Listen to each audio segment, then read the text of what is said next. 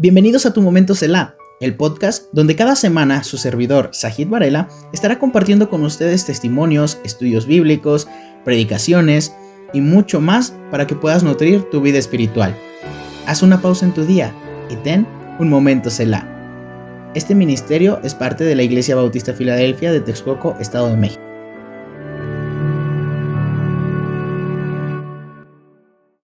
Hola, ¿qué tal hermanos? Bienvenidos a un episodio más de Tu Momento Selah. El día de hoy, como pueden ver, estamos en otro lugar totalmente diferente. Tenemos a una, una, hermana invitada muy especial que la acabo de conocer hoy, nuestra hermana Julie. ¿Qué tal hermana? ¿Cómo está? Muy bien, gracias a Dios y gracias por la invitación y la oportunidad.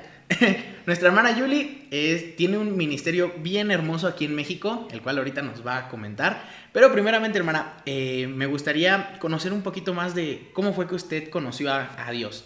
Bueno, muy bien. Este, pues yo crecí en un hogar cristiano. Mi papá ha sido, es pastor ya jubilado, pero este, entonces es mi papá y mi mamá y un solo hermano. Eh, nací en el estado de Ohio, en los Estados Unidos este, pues hija de pastor. Entonces, gracias a Dios tuve la oportunidad de, desde el vientre, este, conocer, escuchar la palabra, este, conocer acerca de Dios, acerca de Cristo. Por la gracia de Dios, este, ahí está el dicho de que hijos de pastor lo peor, ¿no? Y lamentablemente, hasta en inglés tenemos el dicho, entonces es ah, algo este, internacional, sí, no es cultural. Em, lamentablemente es cierto en muchas ocasiones, espero que no en esta, pero este, creo que en muchas ocasiones es así porque a veces no hay la congruencia en lo que uno predica y lo que uno vive. Gracias al Señor en mi situación, mi papá, todo lo que yo he escuchado a él predicar en el púlpito son cosas que él no solo nos enseñaba primero en casa, pero lo vivía. Mi papá, gracias a Dios, hasta ahora vive una vida de mucha integridad, de mucha constancia. Y eso me ayudó a poder, este, pues ya entrar en una relación personal con Cristo. A los seis años yo recuerdo en la escuela dominical, pues la maestra nos enseñó acerca del cielo, del infierno y si aceptas a Cristo pues vas al cielo y si no al infierno pues no, pues yo me voy al cielo, ¿no? Entonces este, yo no iba a escoger el infierno. Sí, claro. Entonces oré para aceptar a Cristo a los seis años de edad. Pero a los 13 años de edad fui a un evento, um, como un evento de jóvenes en el estado de Pensilvania, donde acampábamos el fin de semana y es como, no se han, escuchado del evento de los 60 de Woodstock secularmente. Eh, donde es como un concierto por muchos días. Oh, ya. Entonces, esa es la versión cristiana. Es, es muchos predicadores, muchos grupos musicales y acampamos 50 mil jóvenes en un valle en las montañas de Pensilvania por tres días. Entonces, ese fin de semana yo tenía 13 años, un predicador, el, el hermano este, Tony Campolo eh, predicó y yo sentí Dios diciendo, pues yo quiero tu vida, ¿no? Y yo pasé adelante ahí a la carpa que tenían para oración, chille, chille, y a los 13 años dije, Señor, mi vida es tuya. Eh, y recuerdo muy literal el momento de decir, ahora no eres solamente mi Salvador, eres mi Señor. Este, como digo, tenía 13 años, estaba en segundo de secundaria. dije, Dios, todos mis sueños los borro lo que tú quieres para mi vida, yo lo haré, solo sé claro. Mientras que tú me digas claramente lo que quieres de mí, tú pagaste el precio por mí en la cruz, mi vida te pertenece, todo lo que tengo viene de ti, mi, mi crianza, mi escuela, mis talentos, habilidades, todo es tuyo, te lo debo todo, por lo tanto estoy a tu servicio. Entonces así es como di mi vida a Cristo. ¡Wow! No, a los 13 años. Yo reconocí a Dios a la edad de, de 11 años, me parece. Igual, una edad tempranita. Temprana, sí. Pero wow, yo no había escuchado nunca de, de 50 mil jóvenes en un valle, es enorme. Creo que lo más grande a lo que yo he asistido, eh, aquí en México hay un campamento que se llama Campamento Meta, del hermano Jim Garner, y van 500 jóvenes, vaya, pero por secciones, ¿vale? Pero 50 mil, uff. Sí, no, fue algo impactante. Y ese fin de semana en particular cayó mucha, mucha lluvia. Entonces, como estábamos en una valle, pues se inundó tremendo. Y pasamos el fin de semana en lodo. Muchos grupos de jóvenes perdieron su comida, sus tiendas de campaña. Entonces, entre todos era, mira, yo tengo comida, nosotros tenemos sleeping, ah, ¿quién tiene tienda de campaña? Y se volvió una cosa de verdad impactante. Pero de este fin de semana, pues lo más impactante es que yo regresé ya con una relación con Cristo, que a partir de ese día, pues yo recuerdo ya levantarme más temprano para la escuela, para tener mi tiempo en la palabra, en oración. Crecí en una iglesia tradicional con muchos himnos y yo recuerdo que el siguiente domingo esos himnos cobraron vida ya las estrofas, los versículos, yo los quería cantar muchas veces porque dije la riqueza que hay aquí, que hace 15 días no veía, entonces era el Espíritu Santo, ¿no? Claro. Claro, y muchas veces creo que pasa eso en, todos los, los hijos, no nada más de pastores, pero nacen, por ejemplo, en hijos que ya eh, vienen de familias cristianas, que, vaya, empiezan a crearse, pues, de cierta manera esa religiosidad. Sí. Que hasta que no les cae, o sea, hasta que no los llama Dios y hasta que no les dice, quiero tu vida, es como ellos abren los ojos y se activan.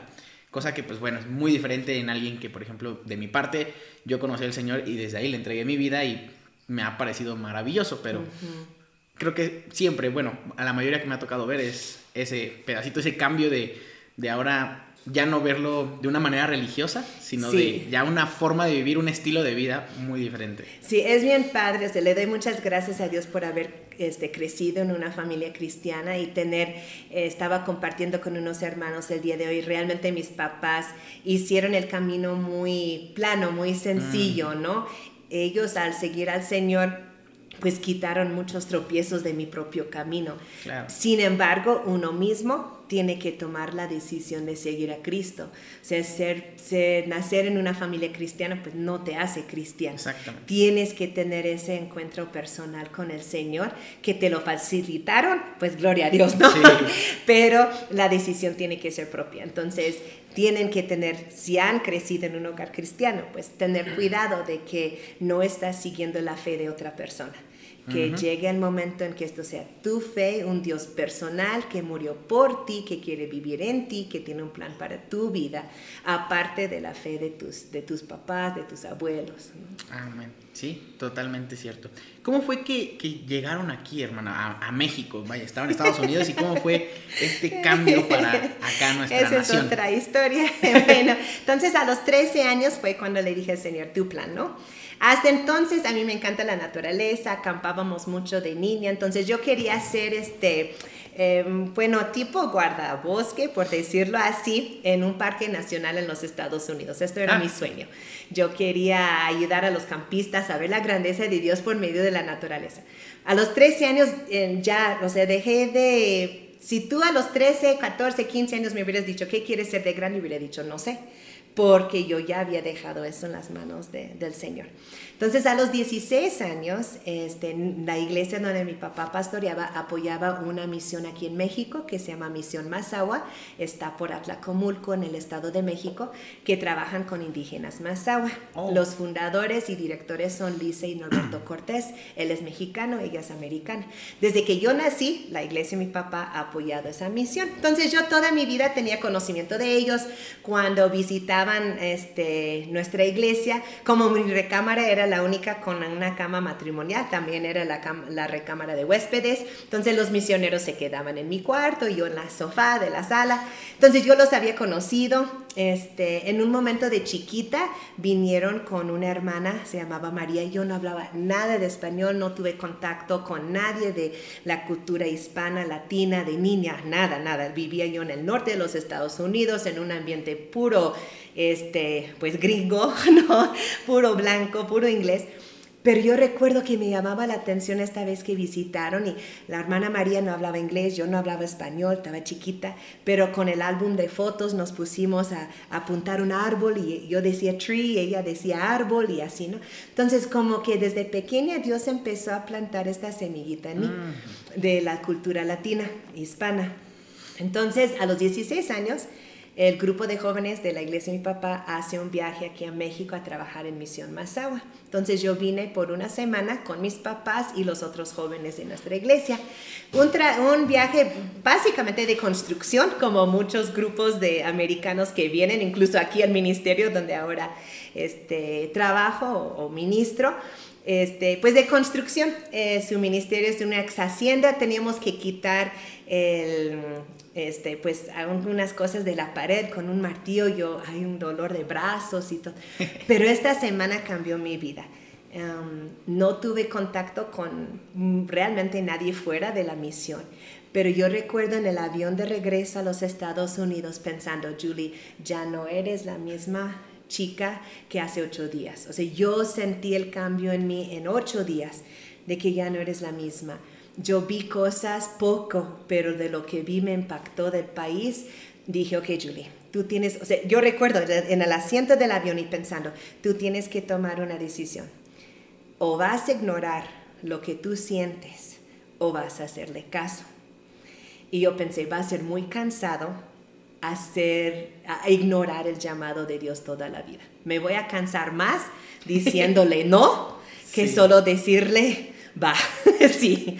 Entonces, llegando a los Estados Unidos, a los 16 años le dije a mis papás, quiero regresar el próximo verano a México. Y mi papá me dijo, no sé si para probarme, no sé qué era su motivación, pero me dijo, tú pagas el viaje.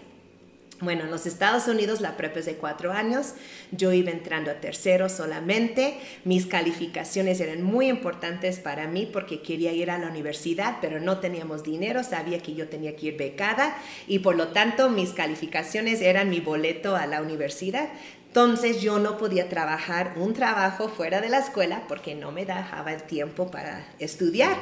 Dije, ahora, ¿cómo pago un viaje a los 16, 17 años a México sola? Los boletos estaban en 500 dólares, que hoy en día serían como 10 mil pesos, ¿no? En aquel tiempo, pues mucho más, ¿no? ¿Qué voy a hacer? ¿Qué voy a hacer? Pues gracias a Dios desde los 5 años toco piano y el violín. Entonces este, dije, pues voy a agarrar unos alumnos de piano. Entonces, ah, anuncié en la iglesia quién quiere clases de piano. Empecé a dar clases de piano unos cuantos días después de la escuela. Ahorré cada centavo fuera del diezmo de, ese año. Y como por mayo llegué a mi papá y mi mamá con los 500 dólares en la mano, dije, me voy a México. Entonces ya tenía 17 años, compramos el boleto, no les voy a decir en qué año era, porque ahí me pongo en evidencia, este, pero no había internet para empezar, ¿verdad? Mucho menos celulares y no había ni siquiera línea telefónica en la misión en donde yo iba. Entonces nos comunicamos con los hermanos de Misión Masawa que tal día llego por avión este, y venía por un mes a los 17 años. Llegamos al aeropuerto ese día para que mis papás me despidieran y que no me dejan subir al avión porque era menor de edad y no llevaba la, documentación. Nadie nos había avisado. Pero pues tengo otro avión en Atlanta para cambiar y los misioneros ya habían salido de la misión para llegar a la Ciudad de México a la misma vez que yo iba saliendo en avión. O sea, a pesar de la diferencia de distancias, pues era el mismo tiempo de viaje. ya no había manera de comunicarles a decir que yo no iba a llegar, entonces suplicamos y suplicamos a la gente ahí en la puerta del aeropuerto, déjame ir, hablaron en Atlanta, dieron el permiso, subo al avión y yo chille, chille, porque pues había sido ya bien difícil la salida. Yo, ay Señor, y que volteé a la señora enfrente y era mi maestra de escuela dominical, quien oré a los seis años para recibir a Cristo. Iba en el mismo vuelo a Atlanta, Georgia. Pues Dios consoló mi corazón, llego a Atlanta, me dejan subir al avión a México. El asunto es que desde que mis papás me subieron al avión, no hablaron conmigo hasta el día que volví a bajar del avión 30 días después. Ni siquiera supieron si yo había llegado a México. Ahora, en ese tiempo yo pensé que era totalmente normal ese comportamiento. Yo decía, tengo 17 años, sé todo lo que hay que saber en la vida. Este, ¿Qué es el problema? Voy sola en, a un país extranjero en el cual no hablo el idioma, no hay comunicación, pero no, o sea, nunca estuve espantada ni nada, ¿no? Y ya años después le dije a mis papás, ¿cómo se les ocurrió? ¿Cómo me dejaron ir? Ya siendo mamá, ¿en qué cabeza, no? Este, y mis, mis hijos me lo reclaman, ma, pero si tú a los 17, sí, pero eso era yo, ¿no? Eso no son ustedes, ¿no? Entonces, y mi mamá me dijo, yo no quería llegar al cielo y saber lo que Dios te había llamado para hacer y saber que yo había estorbado en eso. Tú eres del Señor.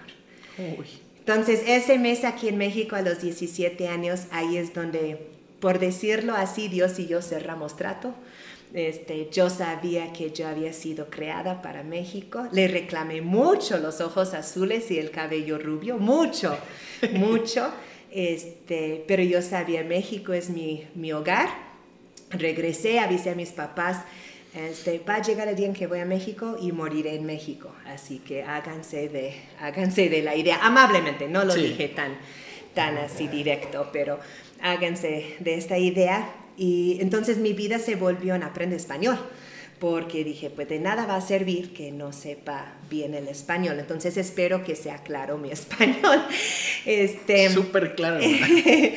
entonces yo estaba en la prepa, tomé dos años de español, para el tercer año ya no había más clases de español porque no hubo suficientes alumnos, fui a la bibliotecaria, dije yo quiero español, ella consiguió materiales y en el closet de la biblioteca de la prepa estudiaba yo una hora cada día español sola en base de unos DVDs de los antípotes de este tamaño. Este, llegó el momento de que pues ahora voy a ir a la universidad, ¿qué debo estudiar? Orando, pues Señor, tú sabes a lo que me has llamado a México. Yo no tengo idea de lo que voy a hacer en México. No tenía, solo sabía en México, no tenía idea qué. Dije, pero si voy a gastar cuatro años en la universidad y pagando, estudiando, que sea algo relacionado con lo que un día tienes para mí en México enfermería, que maestra, o sea, ¿qué va a ser útil? Tengo que ir a ofrecer algo al país. Y en orando, pues Dios me llevó a trabajo social. Entonces tengo mi licenciatura en trabajo social. En ese tiempo igual estudié español en la universidad, fui miembro de una iglesia de habla español, o sea, buscaba cada oportunidad. ¿La universidad la estudió aquí? No, en los Estados, ah, en Unidos. Estados Unidos. Ajá, en una universidad cristiana en el estado de Indiana, se llama Anderson. Es una universidad cristiana, entonces estudié trabajo social, ministerios cristianos y español. Eran mis tres especialidades este, buscando cada oportunidad. En mi trabajo trabajé secularmente para el Departamento de Educación con niños migrantes, etc. Y haciendo viajes todas las veces que, que pudiera a México. Mm, no tuve en claro qué era lo que Dios tenía para mí en México. Sin embargo, toda mi vida he amado a los niños. Mi mamá eh, cuenta que cuando me mandaba al cunero de la iglesia, que era solo de 0 a 3 años, entonces ella me recogía, yo tenía 3 años y siempre traía a alguien más chiquito cuidando. o sea, y, toda mi vida, o sea, trabajar en la escuelita bíblica de vacaciones, en la directora del coro infantil. O sea, cuando yo pudiera trabajar con niños, era con niños. Entonces Dios fue como dirigiendo, guiando, moldeando esto. Este, parte de mi historia, veremos cuánto se pueda platicar y espero que sea de alguna manera de bendición porque hay partes dolorosas a cada una de nuestras historias. Sin embargo, Dios es fiel y todas las cosas ayudan a bien. Claro En ese tiempo conocí al que fue mi esposo, este es mexicano Em, estaba en el seminario, él fue a los Estados Unidos este, para igual pastorear, nos casamos y pastoreamos cinco años en los Estados Unidos en una iglesia de, eh, latina, igual en el estado de Indiana, ahí nació eh, mi hijo mayor biológico, este, Josías, entonces siempre sabiendo que Dios nos iba a llamar de vuelta a México, finalmente, como a los cinco años de estar allá, Dios empezó a inquietar nuestros corazones de que nuestro tiempo en los Estados Unidos había acabado. Ahí he hecho la culpa a mi mamá, porque este, pues a quién más echas la culpa, ¿verdad? A las mamás. Este, no, pero mi hijo mayor es el primer nieto de la familia. Y creo que mi mamá estaba orando que Dios permitiera que su primer nieto naciera donde ella pudiera convivir pues con él, ¿verdad? Entonces ella estuvo en el nacimiento y todo. Entonces, por culpa de mi mamá, no, no es cierto. Era la voluntad de Dios, pero estuvimos ahí cinco años este, cuando Dios nos empieza a inquietar, igual sin decirnos a qué veníamos a México. Entonces llegó el momento en que entregamos la iglesia de allá a otro pastor, vendimos o regalamos todas nuestras pertenencias, llegamos a México en una camioneta con un pequeño remolque este, por tres meses. Bueno, en esta ocasión solo en una camioneta, por tres meses, para orar. O sea, venimos a México porque Dios dijo, ve a México. No dijo nada más. No teníamos ministerio, no teníamos dirección, no teníamos idea. Y por tres meses, con dinero ahorrado, este, aún en ese tiempo tomamos consejería matrimonial, ya las cosas estaban complicadas, difíciles, a la vez orando, Señor, ¿qué quieres de nosotros aquí en México? El mismo día, en nuestro tiempo devocional por separados, este, llegamos a la sala después de haber estado orando y leyendo la Biblia cada quien y dijimos, este, ya sabemos lo que Dios quiere que hagamos y es lo que hago ahora. Este, la organización se llama Pescadores de Hombres, es nuestro nombre, Fishers of Men en inglés, y es, hay dos ministerios, uno es este, caravanas médicas, donde llevamos doctores, dentistas, este, enfermeras, corte de cabello, optometristas, ministerio infantil, a diferentes partes de la República, por de entre un día hasta 10 días a la vez, aproximadamente 10 a 12 caravanas al año, con puro voluntariado siempre trabajando con una iglesia local. Entonces la iglesia local es el contacto, vamos en apoyo a la iglesia local. Es para fortalecer los contactos que la iglesia tiene con la comunidad, fortalecer a la iglesia. Al fin de cuentas ellos son los que se quedan allí, ¿verdad? Para seguir adelante allí en la brecha. Entonces vamos, la iglesia si tiene la capacidad nos provee hospedaje, aunque sea en el piso ¿verdad? O en sus casas, una cancha para las tiendas de campaña, dependiendo de cómo es la situación de la iglesia. Si pueden con vida, si es frijoles y arroz va, pero que nos dé la energía para trabajar. Este, si no, nosotros apoyamos con eso. Este, entonces, esto es una parte del ministerio. La otra parte aquí es mi casa, se llama Rancho Refugio, que hoy conociste. Sí, está súper padre, muy, muy bonito. y este, aquí donde recibo niños como ya como hijos propios que tienen necesidad de una familia. Entonces, hasta la fecha tengo 26 hijos. Este, ahorita bajo el techo son 12 los que están aquí.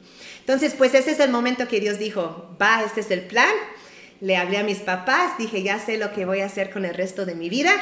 Se lo platiqué y mis papás nos criaron a mi hermano, a mí, de que como cumples 18 años, ahí nos vemos y no regreses a vivir bajo este techo, ¿no?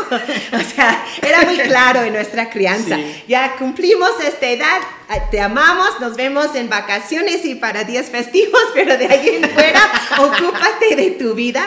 Entonces mi papá dijo, vengan a vivir con nosotros seis meses en lo que buscan apoyo. Dije, no, esto es del Señor, porque eso es un milagro, ¿no? Entonces vivimos con mis papás, contactamos a toda la gente que habíamos conocido en toda la vida, planteamos la visión de pescadores de hombres y era, ay, qué bonito, vamos a orar por ustedes. Y, este, y donde levantas esas ofrendas de amor que son pura amor y nada de ofrenda. Entonces, vas y visitas una iglesia, hermanos, ay, qué bonito, que Dios les bendiga, una ofrenda de amor. No, pues llega mucho amor, ¿no? Sí, este, llega mucho amor. Entonces, eh, agendamos la primera caravana para julio de 2003, creo que era y 15 días antes vivíamos todavía en los Estados Unidos y no teníamos ni un centavo para llegar a México. Cuando una hermana donó mil dólares de dinero como semillero, como así se dice, dinero para arrancar el ministerio. Con esos mil dólares nos mudamos a México. Llegamos con 200 pesos en la bolsa hace 18 años. Este, y aquí estamos. Ya hemos tenido, ya cuando, celebramos 15 años de caravana, ¿cuántas caravanas habían sido? Ay, el número se me fue. Ay, nuestro director de caravanas me va a decir, ¿cómo se te olvida? Este, pero bueno, ya este, gracias a Dios aquí seguimos.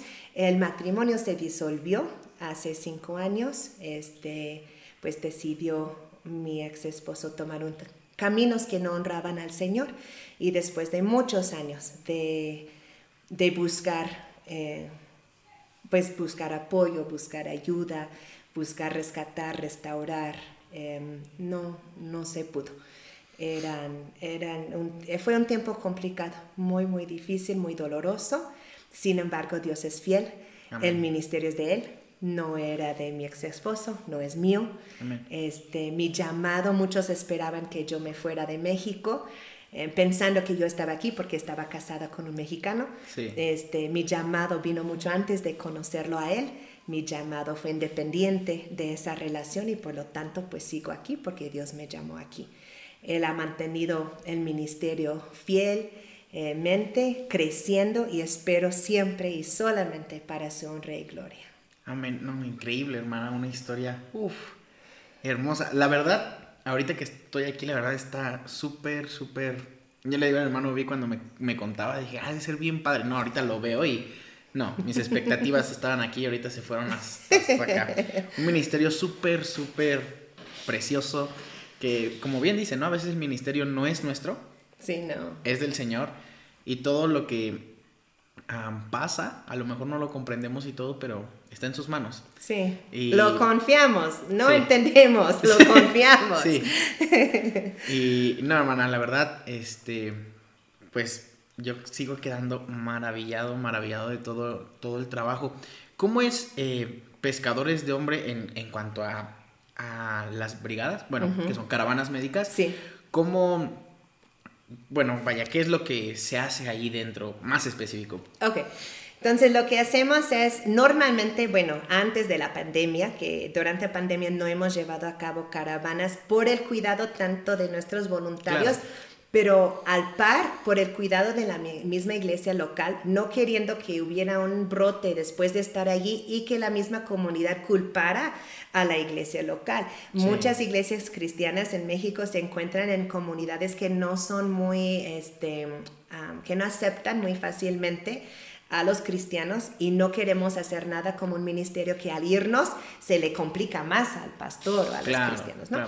Pero normalmente, y primero Dios en el 2022 retomando las caravanas, hacemos, eh, los pastores o misioneros nos contactan a nosotros. Por la gracia de Dios, nunca hemos tenido que buscar a dónde ir. Al contrario, eh, rechazamos invitaciones por no tener la, el tiempo, la capacidad de aceptar a todos escuchan del ministerio de diferentes contactos igual, ¿no? Entonces nos contactan y nos dicen, oigan, podrían hacer una caravana. Entonces nuestro director es el hermano Adrián Tobar, junto con su esposa Vero, que igual sirven aquí en el rancho. sí, sí, sí, los conocí hoy. Mis hijos les dicen tíos, este, porque es más familia que otra cosa, pero ellos en sí están a cargo de las caravanas. Entonces el hermano Adrián, este mm, formula una lista de todas las invitaciones que tenemos normalmente por octubre y noviembre ya como equipo oramos sobre estas invitaciones, Señor, dirígenos a cuáles este, decir que sí, cuál es tu voluntad y vamos agendando las caravanas para el siguiente año. Ese calendario lo publicamos en nuestro, eh, tenemos un grupo de WhatsApp de todos los voluntarios que en alguna ocasión hayan ido con pescadores de hombres publicamos el calendario y ya los hermanos empiezan a ver, no, pues yo puedo en tal fecha, yo puedo acomodar este, pues su trabajo, sus tiempos y todo. Ya cuando llevamos a cabo una caravana, normalmente todos los voluntarios llegan aquí al rancho la noche antes de la caravana este, dormimos, este, pues duermen aquí en el rancho, al otro día levantarnos de madrugada, oramos aquí, a veces desayunan aquí, a veces sobre carretera y al salir tenemos una camioneta de carga que lleva todo nuestro equipo médico, asientos dentales, los robotines, todo el medicamento que regalamos, los lentes, este, bueno, el material infantil, todo. Y si vamos a cocinar nosotros, pues los trastes y todo, ¿no? Y tenemos una camioneta de 15 pasajeros. Entonces, entre esos dos, los equipos van de 15 hasta a lo mejor 20, 25 personas por mucho si alguno lleve su propio carro, ¿no?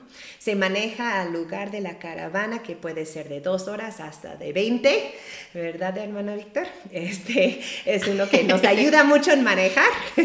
Entonces, eh, comen sobre carretera, llegamos al lugar este, pues ya cenan en la iglesia, la iglesia nos instala en diferentes casas, etc. Al otro día y cada día de la caravana se levanta el equipo, se reúne para un tiempo devocional donde alguien comparte una palabra y tiempo de alabanza, de oración. Luego el equipo desayuna juntos, de allí a instalar y cada quien sabe su área. Uno irá de doctor, de dentista, de, para cortar cabello, pero todos jalan cajas, todos jalan cables y a instalar cada uno en su área. El hermano Adrián analiza pues la, si es bajo carpa, si es en un templo, si es en una explanada, cómo nos vamos a acomodar con el clima, con la gente, porque cada, cada situación no es diferente ya él identificar aquí es este registro, aquí es dental, aquí es farmacia, aquí es ginecología, aquí es pediatría, aquí es optometría, aquí es corte cabello, aquí es ministerio infantil, nos dice y cada quien va llevando el equipo y instalándose. Los de registro empiezan inmediatamente con los, las personas que normalmente ya están, desde que llegamos a desayunar ya hay fila. ¿No? Entonces los de registro empiezan, toman datos de las personas, a, qué servicio quieren venir. Dejamos un solo servicio al principio, tratando de abarcar la mayor cantidad de gente, porque compartimos el Evangelio, voy para allá. Este, entonces, em, dan sus fichas, y ya empieza el servicio. Siempre hay, primero pasan por enfermería, sus signos vitales, este, para su, su este, registro médico y luego pasan a cada servicio. Al terminar de pasar a cada servicio, entonces pasan al área de consejería, lo llamamos consejería, para ser sensible igual que la gente no se sientan agredidos con una religión. ¿no? Entonces, y tenemos voluntarios propios, además de voluntarios de la iglesia local, que atienden a las personas de manera individual. Por mucho, dos o tres personas en un grupito. Y los escuchan qué te trajo hoy, cuál fue tu necesidad y en base a eso empiezan a compartir el Evangelio. Al terminar, llenan un formato con el nombre, eh, la, información de contacto y cómo respondió la persona al Evangelio. Aceptó, quiere una visita a casa, rechazó, este, etcétera, ¿no? Ya tiene iglesia, si es cristiano. Y todos estos formatos, al último día de la caravana, los entregamos al pastor local y es ahí donde él tiene que seguir el trabajo. Amén, wow.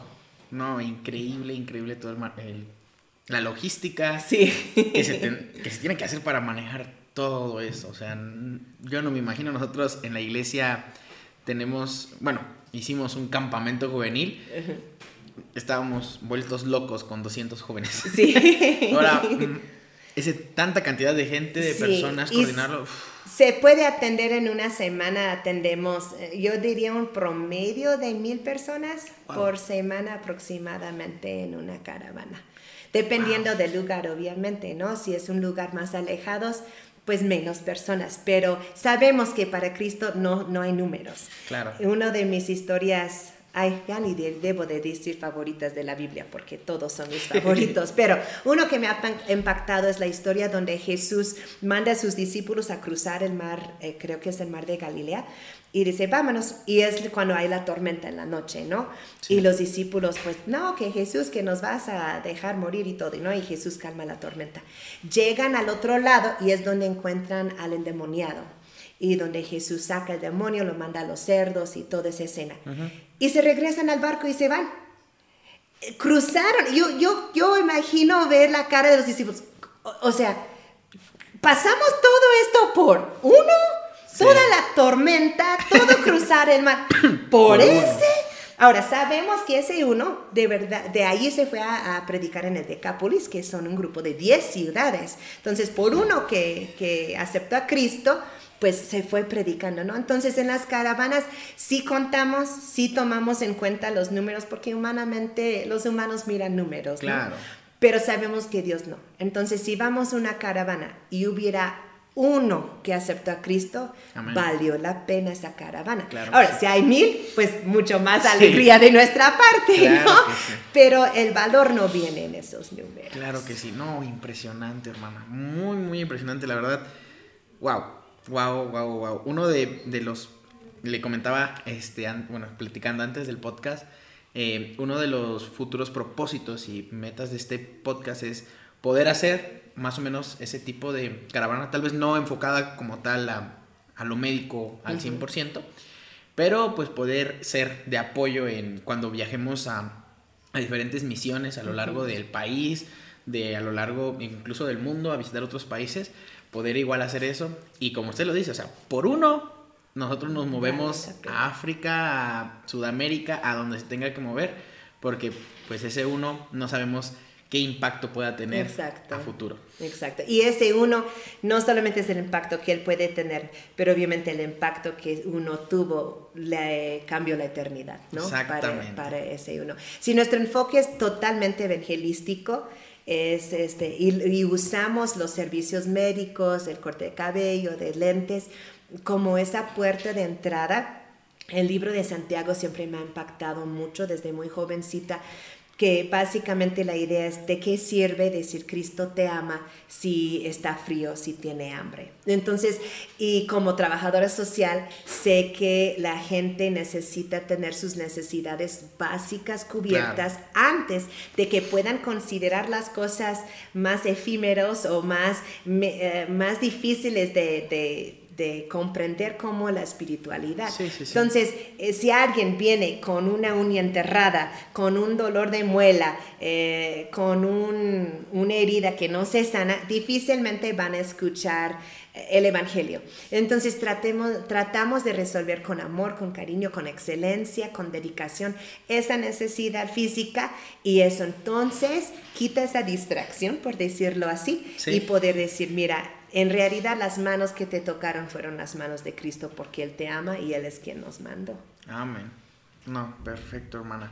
Y ahora hablando del otro ministerio, sí. de aquí de su casa, rancho. ¿cómo, ¿cómo es? Vaya, yo no me imagino cómo es un día aquí con tantos niños. ¿Cómo, cómo es Eso no se puede ni explicar. y lo tengo que vivir en carne propia sí, aquí. yo creo. Puedes venir otro día que sea normal, no un día de celebración como hoy. Claro. Este, es un día, uy, con una mezcla de muchas, muchas cosas. Lo básico, sí. este, bueno, yo me levanto muy temprano, me gustan mucho las mañanas, es mi tiempo con el Señor. Este, desde, pues desde los 13 años tengo ese hábito. Hubo un tiempo en que dejé ese hábito. Ya estando aquí tenía muchos niños pequeños. Tengo una hija biológica y una hija adoptiva que se llevan por nueve meses. Entonces en este tiempo amamantaba yo a las dos juntas, tanto la adoptiva como la biológica. No dormía. Este, no, estaba en bata a la una de la tarde algunas veces porque no daba tiempo de cambiarme, cosas así, ¿no? Y yo dejé de tener mi devocional. Y entré en un tiempo de mucha mm, desesperación. Y marqué a mi mamá un día en los Estados Unidos. Dije, ma, ya no puedo más.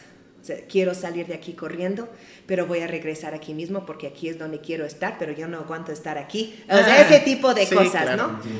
Ajá, sí. Y mi mamá decía, ¿y tu tiempo con el Señor? Y me reí. Dije, de verdad. O sea, ¿qué tipo de pregunta es esta? ¿Cuándo? O sea, no puedo tener tiempo para el Señor. Y me dijo como una buena mamá, no vas a poder sin eso, Julie. A ver cómo te organizas, pero sin esto no puedes. Entonces en ese tiempo mi plan fue, este, tenía cinco hijas mayores, mayorcitas. Entonces cada mañana después del desayuno, este, les tocaba media hora de televisión. Entonces, cada día una de las grandes escogía el programa para que no pelearan. Y tenemos un árbol, vivimos en un terreno de como hectárea y media. Entonces tenemos un arbolote en la esquina del terreno, bastante lejitos de la casa, todavía a la vista de la casa.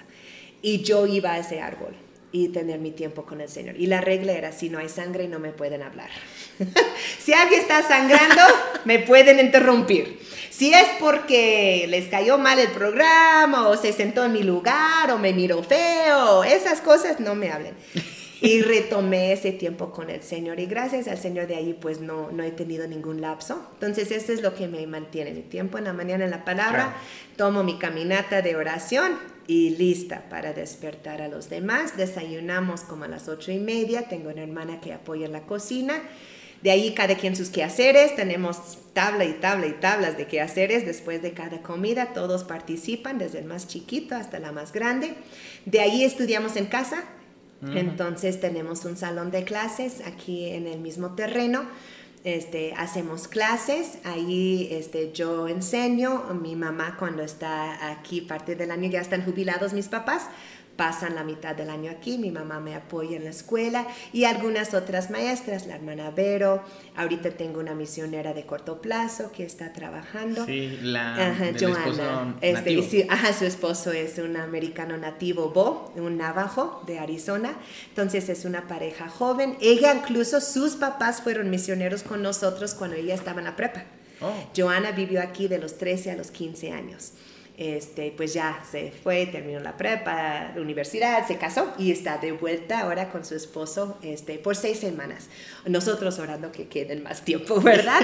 Este, entonces hacemos escuela, almorzamos a la una, otra vez quehaceres, regresan a clase si no han acabado, al terminar de la escuela otra vez que hacer porque hay mucho que hacer. Claro, ¿no? Este, pues la comida fuerte es a las 6, ahí el horario un poco americano, pero ya nos acostumbramos. Este, y ya a las 8 empieza a acostar a los chiquitos hasta que ya a las 10 todos están dormidos y yo miro a la pared un rato y ya dormir también. es un día, en cuanto a rutina, eso es lo que debe de pasar. Ahora, en ese espacio pasan muchas cosas, ¿verdad? Pero ese es un día. Claro, claro. Esa es la meta para el día. wow. No, hermana, pues hoy, la verdad, este, pues agradecido de poder estar aquí con ustedes. La verdad, yo nunca había pasado un Thanksgiving, em, vaya, así de esta manera. Le comento yo, yo lo celebrábamos con los jóvenes. Pero pues es más a la mexicana, ¿no? Pollos rostizados. Chile. Chile y demás, ¿no? Pero ahorita, y algo que nos contó, y me gustaría que pudiera contar la historia de, del Thanksgiving. Así que, bueno, la dejo para que nos cuente un poquito de todo esto. Ok, bueno, el Thanksgiving o el Día de Acción de Gracias obviamente es un día festivo de los Estados Unidos. Eh, les contaba hoy en el evento que es uno de mis días festivos favoritos. Lo era para mis papás. Era un tiempo muy especial de niña que había culto en la iglesia, un culto significativo, alegre, porque el enfoque es dar gracias, ¿no? Y, y en, en, los Estados Unidos es un día festivo, padre, porque aún los que no son cristianos paran y dan gracias. No sé a quién están dando las gracias si no creen en Dios, ¿verdad? Pero mínimo están conscientes de que hay algo más grande que nosotros aquí. O sea, no es solamente lo que se ve, ¿no? Y el país para y es agradecido. Y es algo increíble que hasta la fecha todavía se sigue haciendo. Entonces, pues el origen en 1620 hubo 102 personas de Inglaterra este, que decidieron aventurarle, ir al nuevo mundo en aquel entonces, buscando libertad de alabar al Señor. En aquel tiempo el rey de Inglaterra eh, era ley pues ser parte de la iglesia tradicional que el gobierno aprobaba, y este grupo de cristianos pues no estaban de acuerdo en muchas de sus enseñanzas que no eran bíblicas, entonces buscaban pues una, un lugar donde tuvieran la libertad de educar a sus hijos en la palabra, de alabar al Señor libremente. Habían escuchado de descubrimiento del dicho nuevo mundo y dijeron, pues vamos. Entonces se salen en septiembre de 1620 con unos marineros que los ayudaron, pasan 66 días sobre el mar y encuentran tierra en lo que es ahora Massachusetts, que es al norte de Nueva York, en los Estados Unidos. Llegan el 11 de noviembre. Este, allá en 1620, siguen viviendo sobre el barco hasta que encuentran un lugar adecuado, una bahía que les pues, parecía un lugar protegido y bueno para ellos. Sin embargo, al aterrizar allí y, empezar a establecerse allí, pues llegan en casi el puro empiezo del invierno, ¿no? Si han, yo viví en Michigan toda mi vida en el norte y los inviernos allí son fuertes y Massachusetts peor aún. Entonces el frío es tremendo, ¿no? El hielo y la nieve. Entonces la mitad de este grupo original fallece durante el invierno. Tienen contacto en marzo con uno de los indígenas, uno de los indios, de los ah, americanos nativos del lugar, que hablaba inglés porque habían ido pequeños grupos de pescadores de Europa a esa parte de América Sin embargo, no había colonias todavía, ¿no? Estos fueron los primeros colonizadores, por decirlo así, los peregrinos. Entonces este indígena se hace amigo con ellos, explica que de hecho el terreno ahí estaba limpio porque su tribu había vivido allí, pero habían muerto debido a enfermedades que habían traído los pescadores anteriores, etc. Pero hacen amigos de él y otro que se le pusieron este de sobrenombres cuanto, que era igual bilingüe y ellos empiezan a enseñarle a los peregrinos pues a, sembrar, a pescar, pues el clima era diferente, las semillas diferentes, las plantas diferentes, etc. Entonces hacen una buena amistad y entonces en abril em, de este año pues el barco se regresa y ya los peregrinos que quedaron pues el compromiso ya de establecerse, ¿no? Em, de allí para el otoño, pues pasa primavera, plantan, el verano crece todo. En el otoño tienen una buena cosecha, gracias a Dios. Entonces hacen un festival de, con algunos 50 peregrinos, unos 90 indígenas locales y hacen esa, ese festival de gratitud por la cosecha, por decir el primer día de acción de gracias. Y empezaron a tener esa costumbre cada año hasta 1864, cuando el presidente Abraham Lincoln el cuarto jueves de noviembre como el Día de Acción de Gracias en los Estados Unidos. Entonces, cuando yo llegué a México, al ser misionera, pues obviamente sabes, dejas tu cultura, dejas tu idioma, dejas tu familia, dejas todo, ¿no? Y, con todo tu corazón tomas la cultura local, Chile y todo, ¿no? Ay, ¿te puedo contar una historia de Chile? Sí, sí, sí. Regresando a los 17 años. Entonces, yo nunca había comido chile en mi vida. En mi vida. Y llego y estoy con, con el grupo Masawa y me invitan a una iglesia y un convivio. Entonces nos sirven la comida después del convivio. Bueno, era carne de puerco en salsa verde, sin cubiertos. Primer problema. Es aguado. Estoy mirándolo y yo me quedé sentada esperando los cubiertos. No llegaron los cubiertos. Y ajá, estoy mirando mi red, bueno, ¿cómo están comiendo los demás? Porque cuando eres nuevo en un país, pues observas y aprendes y copias, ¿no? Eres copiona a todo lo que da. Entonces estoy, ah, no, pues la tortilla, ¿no? Entonces algunos pues ahí lo agarran, lo rompen y rompen la carne y, otros no, pues lo famoso ponen la tortilla, ¿no? destruí, destruí muchas tortillas tratando de que se enrollaran, así nomás se deshacían, ¿no? Ah, yo estaba muy feliz el día que me salió mi rollo de tortilla, me sentí muy mexicana. Entonces, ay, y picaba y yo sentía que mi boca se estaba encendiendo. Entonces, ¿qué haces? Pues líquido, necesito líquido, necesito líquido. Agarro mi taza. Dígame que no Estás por Atlacomulco. Entonces, ¿qué te sirven? Atol. Atol. Uh. Aprendí que líquidos calientes aumentan el picante. Yo sentí, yo decía, bomberos, ¿dónde está el número para los bomberos?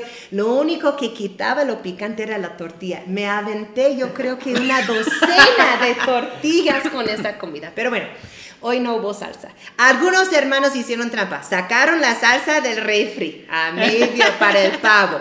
Bueno, los sé, los perdoné. Entonces, este, cuando llego a, a México, pues ya no celebrábamos el Día de Gracias, ¿no? Y era algo yo que siempre, hay ese anhelo en mi corazón, ese... Entonces, este, ahí hubo muchas experiencias donde lo intentamos y no, no funcionó y etcétera. Pero hace unos cinco años este, empezamos a invitar a algunos hermanos para compartirlo con ellos, los que viven aquí en el rancho, que digo staff, pero realmente es familia, han adoptado el día como propio entonces ahora cada año, el año pasado por la pandemia nomás fue, fuimos los que vivimos aquí, pero este año pudimos invitar a algunos cuantos vacunados para disfrutar el día. Este, pero ha sido un gozo eh, para mí retomar esa celebración, no queriendo imponerlo, no es asunto cultural, pero creo que es una celebración que nos hace bien el darle gracias a Dios. Y le doy gracias a Dios por mis amigos, mi familia, mi iglesia, que han compartido ese día con tanta alegría con mi familia. Amén. Pues que, pues que siga siendo eso, hermana, la verdad. Eh, yo veo en usted una mujer muy decidida en seguir a Dios eh, y pues gracias por, por tanto que está haciendo por los demás. O sea, yo, yo veo y es un testimonio muy, muy fuerte todo lo que ha pasado, todo lo que nos ha contado. Y la verdad, pues sí, es, es el Señor por medio de usted que, que está todo, todo esto. En serio, eh, yo estaría encantado de algún día poder ir a, a las brigadas y poder igual ser parte de... Ahí a ver qué hago. Me pueden a cargar maletas o algo, pero yo quiero hacer algo. es lo que yo hago cuando voy, entonces. sí, amén, hermana. Pues bueno, eh, y para terminar, este, algo que les quisiera compartir a aquellos jóvenes que quieren mm. dedicar su vida al Señor? Hazlo. Hazlo. Este, yo le doy muchas gracias a Dios que me llamó desde temprana edad, que por medio de su Espíritu Santo me permitió decirle que sí. No ha habido, han habido días muy difíciles, muy difíciles, a veces muy solos y días Mm. Mucho crecimiento. Me encantaría contar muchas más historias. Entre ellos, uno de mis hijos, Dani, falleció de un problema cardíaco. Mm, lo amé por cuatro años. Estaba a un mes de cumplir los seis años cuando después de su cirugía sobrevivió un mes. Falleció y ese día saliendo de terapia intensiva donde ya me había despido, o sea, ya, ya se había fallecido estuve con su cuerpo unos 45 minutos y cuando salí las puertas del terapia intensiva salir, cerraron por última vez aquí en la Ciudad de México en el Instituto Nacional de Pediatría. Yo estaba sola y volteé y le, dijo, y le dije Dios, así me pagas, enojada. Dije, así me pagas. Dije, dejé todo para amarlos. Este, Dios me ha perdonado ese enojo. y entré en, una, en un tiempo de Mm, pues no hay mejor manera que decirlo que una crisis de fe, de reajustar la manera en que yo veía a Dios. Ahí instantáneamente él me dijo, te entiendo, perdí a mi hijo también. Y encontré esa este, solidaridad con Dios como Padre, eh, que entiende lo que es perder un hijo. Entonces no es fácil, eh, si uno piensa que obedecer a Cristo es tu boleto, una vida fácil, hmm. eh, te enseñaron mal, eh, es equivocado, no, no, se encuentra en la palabra esa base. Todos los apóstoles menos Juan murieron como mártires. Cristo fue a la cruz por obedecer. Entonces, seguir a Cristo es, maravilloso. Mm, fuiste creado para eso. Fuiste creado para eso. Dios tiene un propósito para ti eh, no es fácil, pero en lo difícil lo conoces más, te aferras más a Él, te das cuenta que todas sus promesas son reales, eh, son para ti, que este mundo no es todo, que lo que viene es lo mejor, este, que tu única satisfacción es saber que estás viviendo conforme a su voluntad. Y la paz que viene en eso, la seguridad que viene en eso, no se puede pagar con ninguna carrera, ningún beneficio humano. Entonces, a la edad que tengas, si tú le dijiste no al Señor hace 50 años y tienes 60, puedes decirle hoy sí, nunca es tarde. Pero si eres joven, es mucho mejor no tener que lidiar con dejar otras cosas por seguirle, déjalos de una vez antes de que lo tuviste. Mm, creo que cuando muchos hablan de un testimonio, por muchos años sentí que yo no tenía ninguno. No. Este, pero creo que parte de mi testimonio es las cosas, dejé cosas antes de tenerlas. Eh, elegí una carrera para servir a Cristo, hubiera podido elegir otra carrera y tener que dejarla, ¿no? Dejas las cosas antes de tenerlas, no sé si tiene sentido eso. Entonces, les animo, primero tu relación con Cristo. No seas lo que seas en la vida, hagas lo que hagas, aférrate a Cristo, conoce a Cristo. Al final de cuentas vas a pasar la eternidad con Él, empieza a conocerlo hoy. Y de ahí cada vez que te dice hazlo, dile que sí. No hay un momento en que Dios ya dice, ok, este es tu ministerio, aquí está todo hecho y bonito y amarradito, ¿no? Es decirle hoy sí y mañana sí. Si te dice sirve al pastor, sirve en la iglesia, sirve al vecino, sí, sí, sí. Y, y todos estos sí te llevan a su voluntad. Amén. Wow, pues tremendo, hermanos. Algo impactante, hermanos, la verdad. Eh, pues yo encantado, le, le recalco, de poder algún día este, acompañarlos. Y bueno, muchísimas gracias por este pequeño testimonio. Este, hermanos, si les gustó, al final hice unas pequeñas tomitas ahí con el dron de, de todo esto que está inmenso. Eh, lo van a ver al final del video. Así que, bueno, eh, también, pues, si pueden orar muchísimo por, por, favor. por, por esta misión, por la hermana, por, por sus hijos, pues se los agradecerían mucho. Y también, eh, bueno, esto no lo sabía la hermana, pero si gustan hacer algún donativo, estaremos dejando los datos para poder eh, en la descripción del video para que puedan hacer llegar este, y quieran apoyar y puedan ser eh, de bendición a, más hermanos, a niños y que esto llegue a más personas. Pues vaya, si uno no puede ir, otros pueden ir, pero ahí está el granito de arena. Así que hermanos, hagan una pausa en su vida y que tengan un momento cela. Nos vemos. Muchas Listo, hermana. Muchísimas gracias. Yo te rindo mi vida entera para siempre a ti, Señor.